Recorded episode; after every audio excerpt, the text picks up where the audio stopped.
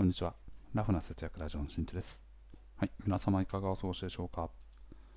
ということで、今回はですね、誰が言うかというのが大事だよという話をしていきたいと思います。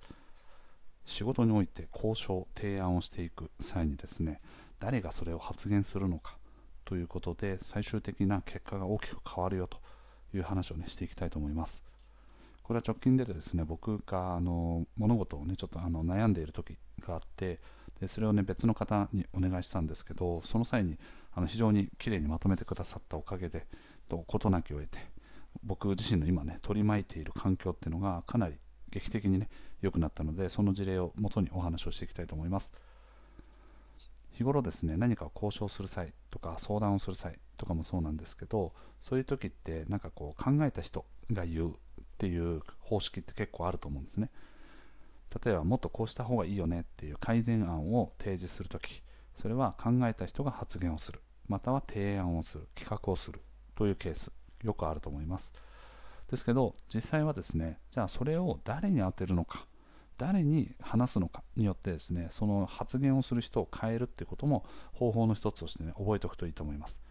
今回僕が言う事例で言うとですね今回は僕が携わっているプロジェクトにおいてと僕はねかなり末端のディレクターですね。現場で制作とかを管理してるディレクターっていう人なんですけどじゃあ僕のその上にはどういう人がいるかというと僕のディレクターを管理している役職の方。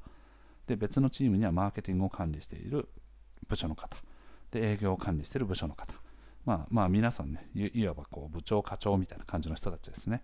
でその上に役員の方出向役員の方がいるというような構図ですね。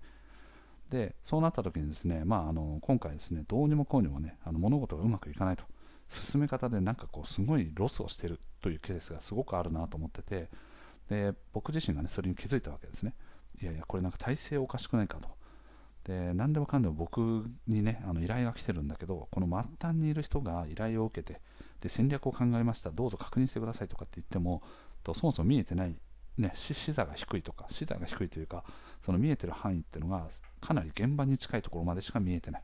だから上の人たちが今後どうしていきたいのかとかそういうのが全く見えていない。なぜならま上から落とされてないからなんですけど、はい、そこをね、まあ、僕がヒアリングせいっていう話でもあるんですがあまりにも落ちてこないと。いう状況がありました。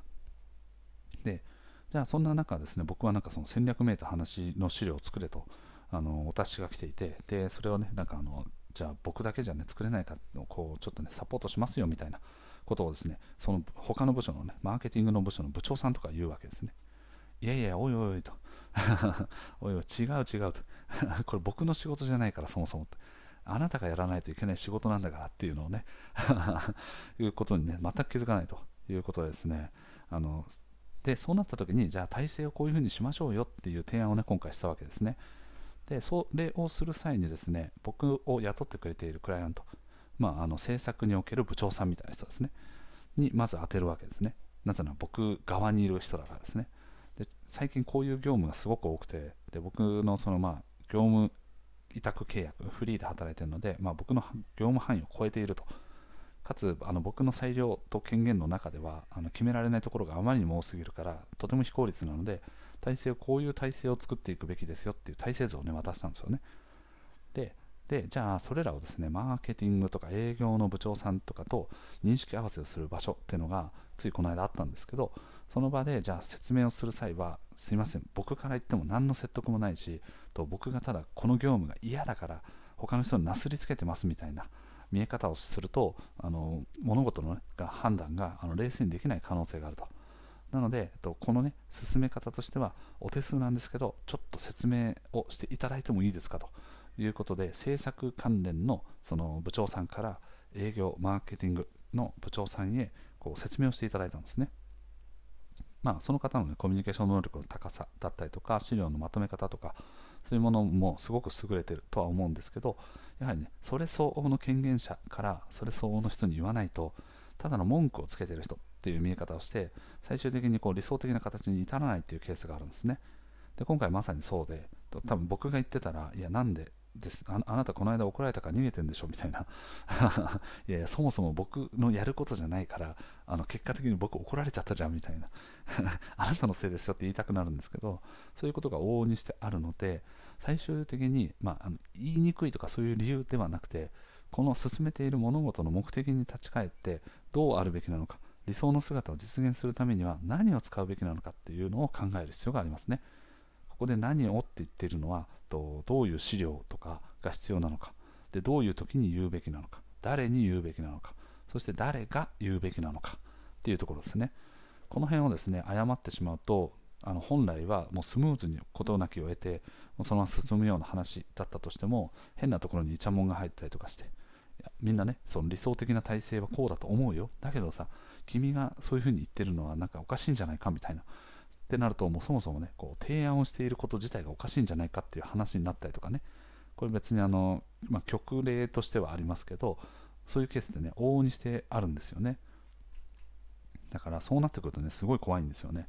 いやいやいやいやいやいやいやみたいな。もうこの一点張りですねもう。もうあのグーの音も出ないとはこのことでねもうあのいやいやいやいやとしか言いようがない。もう明らかに自分の方が業務放棄してるよねみたいな。人であったとしてもその被害をこっちが被ることになるということですね、まあ、物事を最終的に向かいたい方向に向かわせるためには誰をどう使っていくのかっていうのはすごく大事だよという話ですね。これ僕なんか昔もね結構こういうのあったんですよね。なんでこれ僕やんのとかね。あとはこう僕から言っても全然ダメなんだけど他のチームの部長さんから言ってもらったらもう即座に決まるとかね。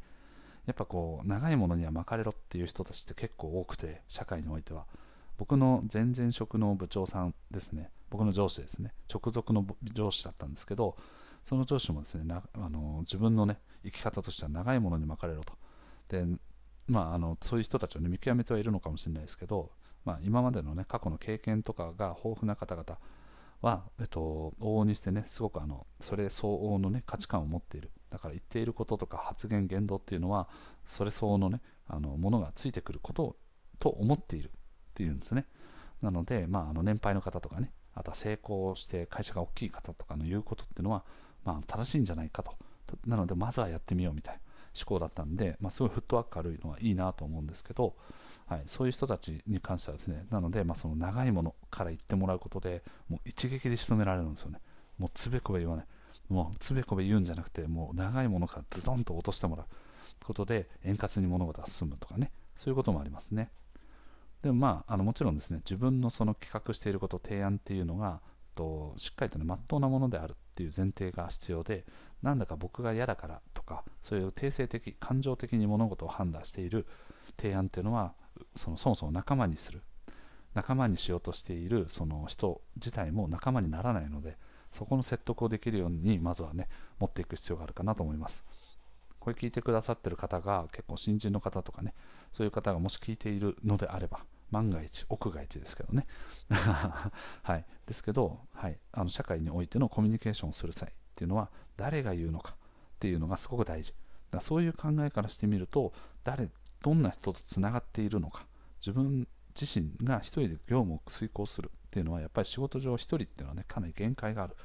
なので、誰を仲間にするのか、誰と親しくしていくのかっていうのは、仕事上ね、選んでいくっていうのは結構大事なんじゃないかなと思います。はい。なのでそこで結構キーパーソンを握れることができれば自分の企画がまっとうなものであれば